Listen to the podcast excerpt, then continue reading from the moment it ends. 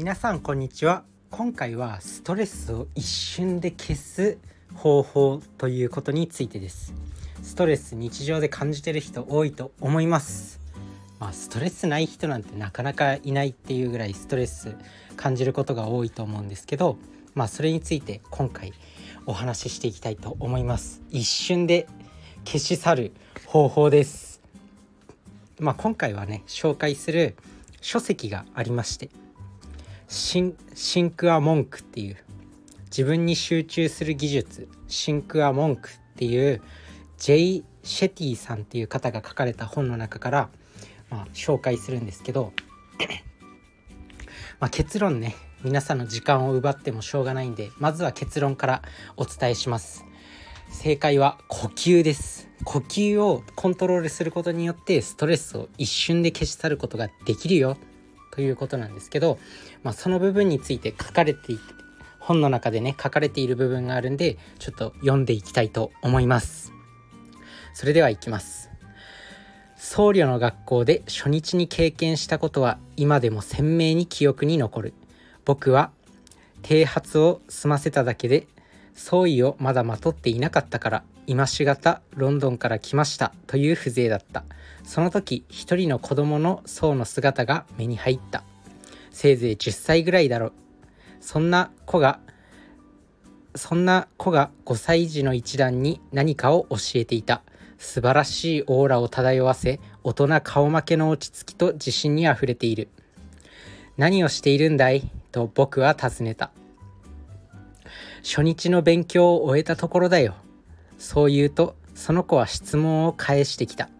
あなたは学校に入った時1日目に何を勉強したの？最初はアルファベットと数の数え方だったな。君が教えている子たちは何を勉強したの？ここでは最初に呼吸の仕方を学ぶんだ。どうして？だって生まれた瞬間から死ぬ瞬間までずっと自分のそばにいてくれるのは呼吸だけじゃないか。友達や家族とはいつか離れ離れになるかもしれない。住んでいる国にずっといられるとも限らない。でも呼吸だけはいつもそばにいるよね。10歳の僧侶は続けた。ストレスを感じた時何が変わる？呼吸だよね。怒りを感じた時何が変わる？やっぱり呼吸だよね。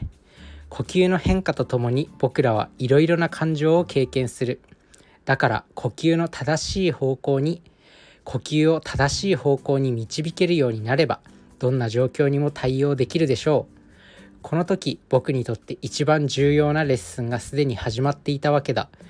物事を見る時は葉っぱではなく根っこの部分に目を向けなくてはならないと僕は知った。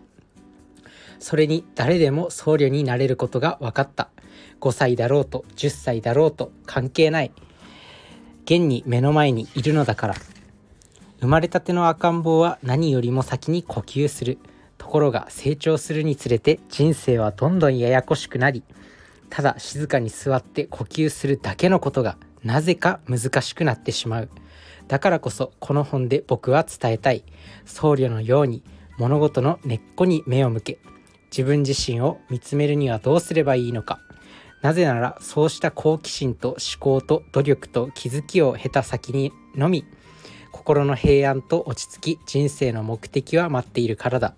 僕はアシュラムの先生たちから授かった知恵を使ってその旅の案内役を務めたいと思うということでまあこの「シンクア・モンク」っていう本の中からまあ冒頭のね最初の結構最初の部分に書かれてることなんですけどとにかく呼吸が大事だと。で自分がこの一節に惹かれたっていうのがやっぱ生まれた時生まれた瞬間から死ぬ瞬間までずっとそばにいてくれるのは呼吸なんだっていうこの一節。まあなんかすごく印象に残ったというかまあ確かにそうだなっていう。そして実際にこう最近ではマインドフルネスとか瞑想とかヨガっていうのがまあ流行ってるというかもう数年前から結構ねいろんな世界の GAFA とか言われる企業がその瞑想マインドフルネスを実際に取り入れていたりとかそんな感じで呼吸ってすごく注目されてる。室伏浩二さんもなんか呼吸をコントロールすることによってゾーンに入ったりとかするっていうのも聞いたことあるしなんか背骨を動かすこともできるって。室伏さんは呼吸をコントロールすることで、まあ、自分の体のあらゆる部分を操ることができるんだっていうことも言っていたりとにかく呼吸っていうのがものすごく重要。で呼吸を実際にゆっくりにすると副交感神経がこう高まってきてリラックスするっていうことがもう実際に起きたり。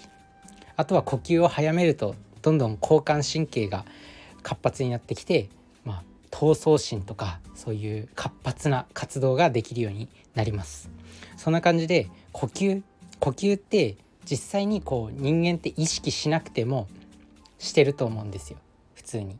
だけど意識して呼吸することもできるじゃないですかだからそうやって呼吸をコントロールすることによって自分自身のストレスとか感情とかそういうものをコントロールできるよっていうこと